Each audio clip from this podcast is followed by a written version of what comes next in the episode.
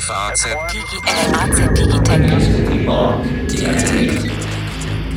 Ja, guten Tag, meine sehr verehrten Damen und Herren, hier am FAZ-Stand auf der Frankfurter Buchmesse. Und dass Sie sich nicht wundern, ich begrüße an dieser Stelle auch die Hörerinnen und Hörer unseres Digitech-Podcasts der äh, Freitag, Samstags immer wieder neu im Netz erscheint und wir zeichnen die Unterhaltung mit Konstanze Kurz.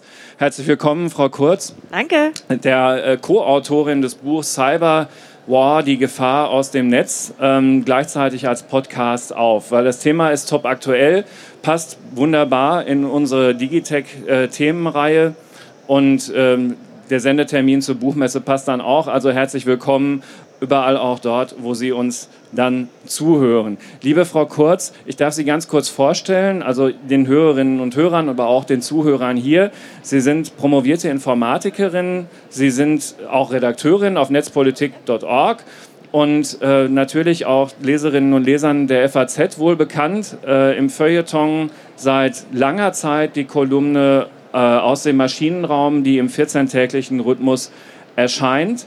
Und äh, auch der Name Frank Rieger ist, denke ich, vielen geläufig. Er ist jetzt leider nicht bei uns, aber ähm, kennt sich auch bestens aus. Er ist einmal einer der Sprecher des äh, Chaos Computer Clubs, ist aber auch Geschäftsführer eines Unternehmens für Kommunikationssicherheit. Und vor allen Dingen ist das schon Ihr drittes Buch, das Sie mit ihm gemeinsam geschrieben haben. Ähm, und Sie haben da schon eine gewisse Erfahrung. Ne? So, jetzt fünf Jahre nachdem das mit den Enthüllungen von Edward Snowden losgegangen ist, erscheint dieses Buch, was wahrscheinlich schon mal kein Zufall ist, was das Timing betrifft, Frau Kurz. Ist richtig. Also wir haben so ein bisschen die Snowden-Diskussion als Ausgangspunkt genommen. Wir wissen heute mehr darüber, wie diese ganzen digitalen Angriffe ablaufen, auch wie die Massenüberwachung dafür eine Grundlage ist. Und dann kann man anders darüber debattieren. Und wir haben natürlich auch gemerkt, dass so nach vier, viereinhalb Jahren Snowden-Diskussion, dann hört einfach die Debatte auf und wir wollen sie neu beleben. Also ich glaube, mit dieser Situation, wie sie sich jetzt ergibt und wie wir jetzt jede Woche über neue Angriffe äh, lesen können, sollten wir uns nicht abfinden. Wir sollten dagegen arbeiten. In der Tat, also wenn man sich überlegt, was in den fünf Jahren alles passiert ist, und selbstverständlich findet man das auch in dem Buch, was alles so passiert ist, ähm, ist es ganz erstaunlich, dass die öffentliche Debatte sich eigentlich wieder anderen Themen zugewendet hat. Ne? Also Snowden ist ja völlig vom Radar weg. Wahrscheinlich wüsste im Moment niemand, ist er eigentlich immer noch in Russland? Wahrscheinlich ja. Wir wissen es nicht so genau. Äh, wert, nochmal darauf zu achten, weil wir ja gleichzeitig darüber reden, dass sich unsere ganze Infrastruktur vernetzt. Es werden 5G-Frequenzen versteigert, die ein viel, viel schnelleres mobiles Internet noch ermöglichen, mit neuen Sicherheitsrisiken.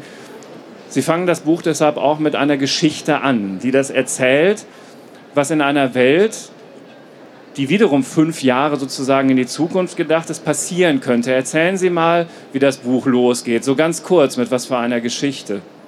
Also ich will vielleicht nicht die, die ganze Geschichte erzählen, aber wir haben uns äh, ähm, eine fiktionale, aber sehr an die Realität angelehnte Geschichte überlegt, um klarzumachen, wie eng wir mit der Technik zusammenleben und wie gefährdet man natürlich auch sein kann, wenn es zu einem großflächigen Angriff kommt. Und wir haben natürlich auch noch mal am Ende der Geschichte einen gewissen Twist. Also sie ist auch noch äh, ein bisschen überraschend. Also ich werde sie nicht komplett spoilen, aber wir haben versucht. Kauf. wir haben versucht, die Geschichte lebensnah zu machen. Ja. Wir sind einfach in jeder Hinsicht abhängig von Technik. Das ist gelungen. Also es ist eine Erpressungsgeschichte, ne, wo die neuesten, das darf ich sagen. Na gut. Es ist ja ein bisschen wie, wie ein kleiner Thriller. Ähm, äh, wo aber auch das, worum es da geht, also wo, womit, also der Grund, warum erpresst wird, hat natürlich auch wieder was mit neuesten Technologien zu tun. Und so ganz en passant erfährt man etwas über die Angriffswerkzeuge, die es so gibt. Also irgendwelche DNS-Exploits oder so. Ja, und das ist übrigens überhaupt nicht nerdig aufgeschrieben, sondern man versteht das wirklich, auch wenn man anders als Sie nicht Informatik studiert hat. Man bekommt eine Ahnung von den Akteuren, die es da gibt ähm, wie schwierig das ist, aber das genau zuzuschreiben, also zu erkennen, wer steckt denn jetzt wirklich dahinter und mit was für Taktiken so vorgegangen wird, was in dem Buch auch jeweils einzeln eine große Rolle spielt. Lassen Sie uns gar nicht so sehr über die Angriffswerkzeuge reden, weil ich glaube, das ist dann tatsächlich schnell zu fachlich, sondern wirklich ein bisschen mehr darüber, wer macht denn das eigentlich? Also vor wem müssen wir uns da in Acht nehmen? Es hat sich einfach in den letzten Jahren sehr viel verändert, wenn man über Angriffe nachdenkt. Es ist kein Hobby-Hacker mehr, der hier sozusagen die Realität bestimmt, sondern ist eine Industrie geworden, ähm, eine sehr mit sehr viel Geldern finanzierte Industrie, die also ganz professionell Hacking-Werkzeuge herstellt, die aber auch Sicherheitslücken handelt, die ein Geschäft mit den Sicherheitslücken macht und äh, damit ergeben sich einfach ökonomische Zusammenhänge. Die Anreize sind andere, als sie noch vor zehn Jahren waren. Aber wer finanziert denn da? Im Wesentlichen sind die staatlich finanziert. Ähm, die westlichen Gesellschaften, aber auch äh, die Chinesen oder Russen bedienen sich dieser kommerziellen Firmen zu einem großen Teil und pumpen da Milliarden rein. Und was haben die davon? In der Regel sind es also Auftragshacker, wenn man bestimmte Ziele hat, ob es Spionage ist oder Sabotage. Spionage in dem genau. Fall. Also die ganzen Vorfälle, die wir in den Snowden-Jahren ja auch äh, oh, relativ detailreich erfahren haben, sind in der Regel von bezahlten Hackern durchgeführt worden. Die machen auch noch andere Geschäfte nebenbei, aber in der Regel arbeiten sie für den staatlichen Sektor. Und der, auch das ist ja Teil der Snowden-Veröffentlichung, hat natürlich sehr viel mehr Geld, als wir angenommen haben. Und Deutschland schickt sich an, auch in diesen offensiven Markt zu gehen. Da hat sich in den letzten ein, zwei Jahren in, Deutsch, in der deutschen Politik sehr viel verändert. Man möchte also auch hier zurückhacken und offensive Werkzeuge haben was da für Gefahren drinstecken, darauf kommen wir gleich auch nochmal zurück. Ähm, in dem Buch geht es aber auch darum, habe ich auch schon kurz angedeutet, dass es, also wenn man weiß, dass es diese Akteure alle gibt, aber wenn wir jetzt in einem konkreten Fall uns bewegen, dann exakt zu sagen, der Angriff kommt da und daher, das fällt dann doch offenbar immer sehr, sehr schwer. Richtig? Das ist nach wie vor ein ganz großes Problem, die das sogenannte Attributionsproblem. Wer ist der Angreifer und wie sicher kann ich bestimmen, dass der wirklich der Angreifer war und nicht jemand anders so tut, als sei er es gewesen. Und hier haben wir in den letzten Jahren sehr viel mehr politische Beschuldigungen gesehen. Ja, die Russen waren es. Äh, ja, früher ja. waren es aber die Chinesen, das ja, erst fünf Jahre her. Die sind es demnächst auch wieder mehr wahrscheinlich. Richtig. Ja. Aber wir haben natürlich äh, trotzdem auch immer technische Untersuchungen. Jeder dieser großen Hacks wird auch technisch untersucht dann kann man die Berichte auch lesen. Das heißt, wir haben eher Indizien und manchmal sind sie sehr sicher und manchmal ist es eher eine politische Entscheidung, jemanden zu beschuldigen. Mhm. Und wir haben natürlich auch den, den dritten Fall, dass jemand hm, richtig Daten abhanden kommen. Bei der NSA hat man ja durch die Snowden-Papiere manchmal sehr deutlich sehen können, dass sie tatsächlich die Urheber für Angriffe waren. Etwa der Hack der Belgacom, also der Angriff gegen ein befreundetes NATO-Land in Belgien, wo man an die Daten wollte. Ja, das Kanzlerinnen-Handy ist ja jetzt auch nicht von den Russen abgehört. Na, das haben sie aber nicht so richtig zugegeben. Ah, okay. ja. ja, aber ist auch schon wieder fast vergessen. Ne? Freunde ähm, bespitzelt man nicht oder so ähnlich hieß es doch von der Kanzlerin. Ja, da ist viel ähm, Verwirrung, viel Desinformation dabei, was dann in ein weiteres Kapitel des Buches überleitet, nämlich das, was man als Journalist natürlich am allerliebsten liest oder eigentlich am wenigsten gerne, aber besonders interessiert. Das Kapitel Fake News und mit was für Taktiken da so vorgegangen wird. Ähm, dass also ständig auf Gefühle und Gedanken ähm, ab, abgezielt wird durch Leute, die Desinformationen steuern, dass alles hinterfragt wird als eine Taktik, die gerade von solchen Fernsehsendern wie Russia Today angewendet wird. Und da lernt man einen Namen kennen, den ich ablesen muss, Wladislav Surkov, ein Berater von Herrn Putin, der das wohl erfunden hat. Ist auch wirklich interessant zu lesen. Interessante an diesem Putin-Berater Surkov ist, dass der selber gehackt wurde. Und das ist ein Teil von. Das geschieht ihm recht. ein Teil von der Kommunikation, die, die, konnte man nachlesen. Insofern weiß man über diese Strategie etwas mehr. Aber sie ist natürlich alt. Schon in vorelektronischen Zeiten. Geheimdienste haben auch immer manipuliert und Propaganda gestreut. Und was man heute Fake News nennt, hätte man früher Desinformation genannt. Aber die technischen Methoden sind anders. Und sie sind auch ähm, von der Zielsetzung anders, als man vielleicht vermutet hat, wenn man die Debatte um den Trump-Wahlkampf oder so zugrunde legt. Es geht eher um die Unterminierung von Vertrauen, auch in die Institutionen, wo man Neuigkeiten herkriegt, also auch direkt die Presse ähm, und weniger darum, einen bestimmten Kandidaten zu unterstützen. Und diese Erkenntnis ist relativ neu. Sie wird aber jetzt auch stärker nach dem Wahlkampf und nach Brexit äh, in Europa debattiert. Wir sind halt sehr viel mehr abhängig von beschleunigten ähm, Nachrichtenkonsum, aber auch von den äh, Social Networks. Ja, also das war ja ein Riesenthema nach der amerikanischen Wahl, auch mit Cambridge Analytica, um jetzt nicht nur die Russen ins Spiel zu bringen. Ähm, aber äh, Sie haben auch einen, also ein Auszug aus Ihrem Buch, ist in, der, in unserer Zeitung auch erschienen vor wenigen Tagen. Das endet mit dem Satz, die Nutzer von Social-Media-Plattformen befinden sich also nicht nur in einer Filterblase, Sie werden innerhalb dieser Blase auch noch immer weiter zu extremen Inhalten und Meinungen gedrängt. Soll ich Ihnen was sagen? Die FAZ hat das gerade in diesen Tagen wieder ganz doll erlebt nach der Veröffentlichung des Gastbeitrags von Herrn Gauland. Und wenn man da mittendrin ist, dann irgendwann kommt der Moment, wo es echt keinen Spaß mehr macht, weil man wird so in die Ecke gedrängt, dass es fast quietscht. Na, da sprechen Sie natürlich auch noch ein zweites Phänomen an, nämlich diese ganze Verrohung des ja. Diskurses. Aber bei der Desinformation geht es ja eher darum, jemand zu manipulieren und möglichst so, dass er es nicht merkt. Und die Mechanismen, etwa bei Facebook, wo man es sehr gut nachvollziehen kann, sind natürlich erstmal für die Werbeindustrie geschaffen. Aber die Form von Manipulation, die für die Werbung geschaffen wurde, kann man natürlich auch für die politische Manipulation nutzen. Das findet täglich statt, jede genau. Minute. Genau. Ja.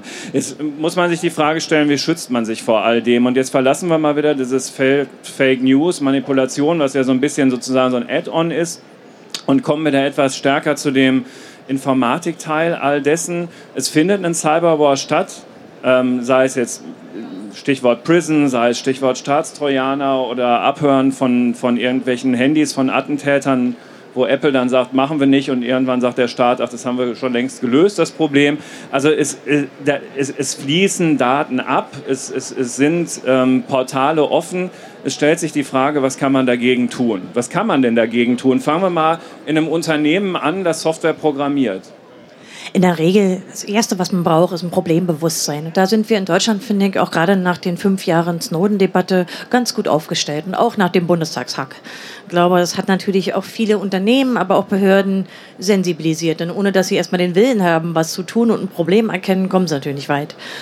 Zweite ist natürlich, sie müssen investieren darin. Das ist nicht immer einfach. Denn gerade wenn man in den Unternehmensbereich guckt oder so, in den ist ja so eine, so eine Investition in IT-Sicherheit nicht unmittelbar sichtbar, sondern ist ja eher so ein. Bringt erstmal keinen Umsatz. Richtig. Und bei den Behörden ist es oft noch schwieriger, weil da auch oft äh, Kompetenzmängel bestehen. Sie müssen natürlich auch Leute haben, die sich um die IT-Sicherheit kümmern. Denn der springende Punkt ist für uns gerade hier in Deutschland, ob es Behörden sind oder Wirtschaft, eine Form von sinnvoller Abwehr. Wir sind sehr abhängig von der Hardware-Seite, aber auch von der Software-Seite, von Systemen, die wir hier nicht bauen. Und entsprechend brauchen wir eine ordentliche Abwehr. Gar keine Frage. Und die Politik in Deutschland geht gerade ein bisschen in eine andere Richtung. Also hier sieht man ja sehr deutlich, dass es da auch um die Offensive geht. Und dass Sie wollen rein. Ne? Genau. Ne? Also die ja. wollen nicht, dass die Systeme ja wenn ich sie jetzt interpretiere, dass die Systeme so sicher sind, wie es eben geht, dass man nicht reinkommt, sondern sie selbst wären zumindest mit irgendwelchen Trojanern oder ähnlichem ganz gerne drin.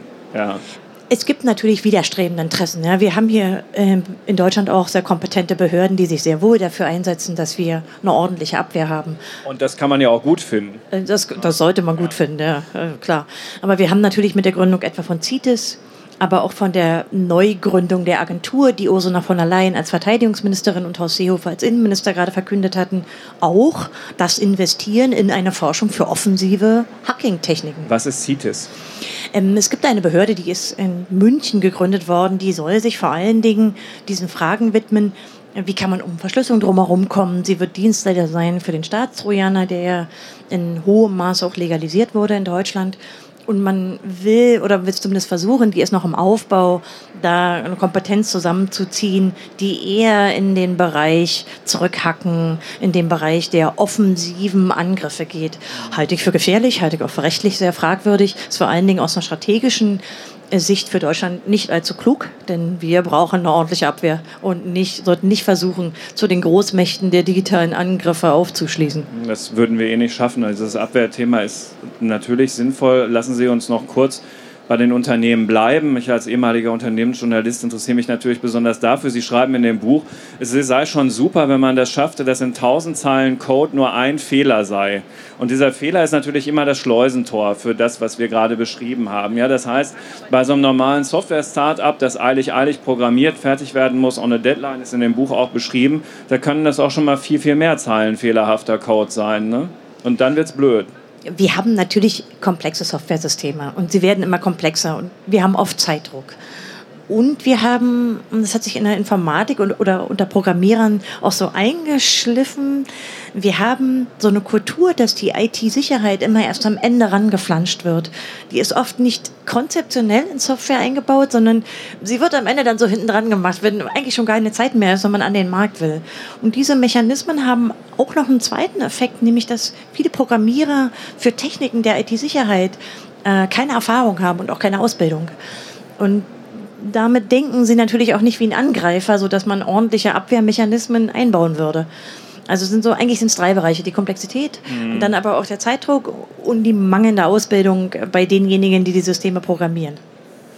Mit der Ausbildung, das hört man ja oft ähm, in allen möglichen Aspekten des Themas, wie wird Deutschland fit für die digitale Zukunft. Das wird man auch nicht von jetzt auf gleich lösen müssen können. Also man wird es müssen, aber man wird es nicht können. Man muss da Weichen stellen. Weichen vielleicht aber auch in der großen Politik.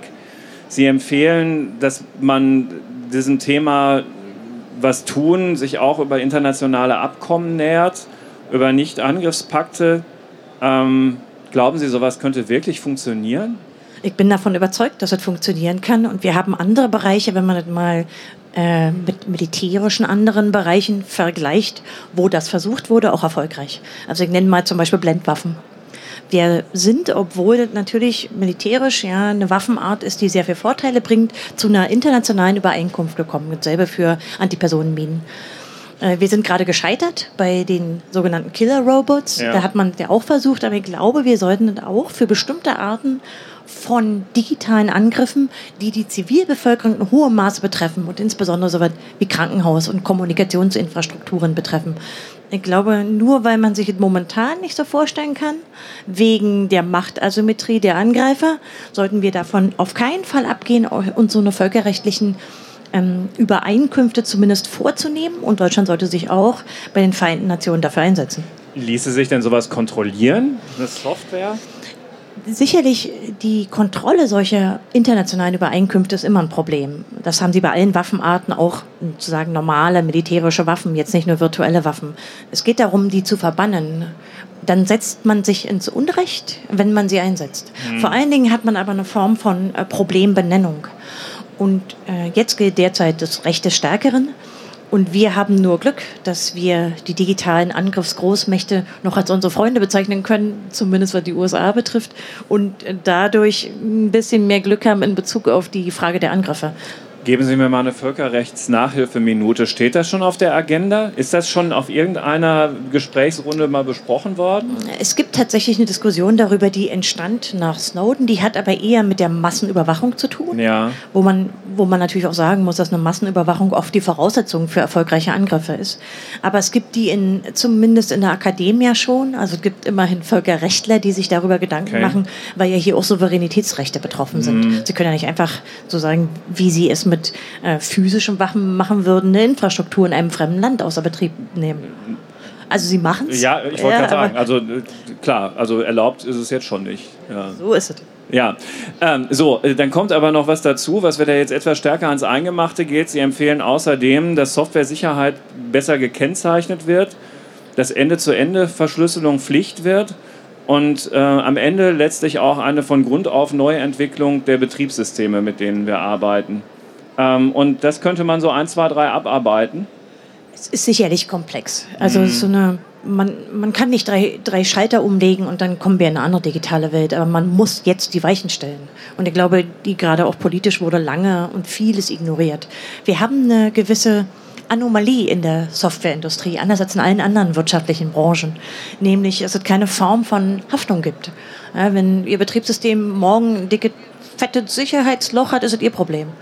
Wenn Sie ein Auto fahren und dann hat ein wirkliches Problem, dann ist der Autohersteller für eine Rückrufaktion, die sehr teuer werden kann, verpflichtet. Das heißt, wir haben so ein paar Mechanismen, die haben sich in der Softwareindustrie rausgebildet, die gibt es in keiner anderen Wirtschaftsbranche. Und wir müssen in der Zukunft über Haftung reden. Und mein Eindruck ist auch, dass in den europäischen Ländern, auch in Deutschland, mehr Offenheit für diese Frage herrscht. Wir sind aber auch oft die Opfer. In den USA sieht die Debatte anders aus. Aber ich denke, wir müssen über Haftung reden. Wir müssen aber auch nicht nur darüber reden, sondern äh, die Informatik bietet Methoden, Software sicherer, besserer herzustellen.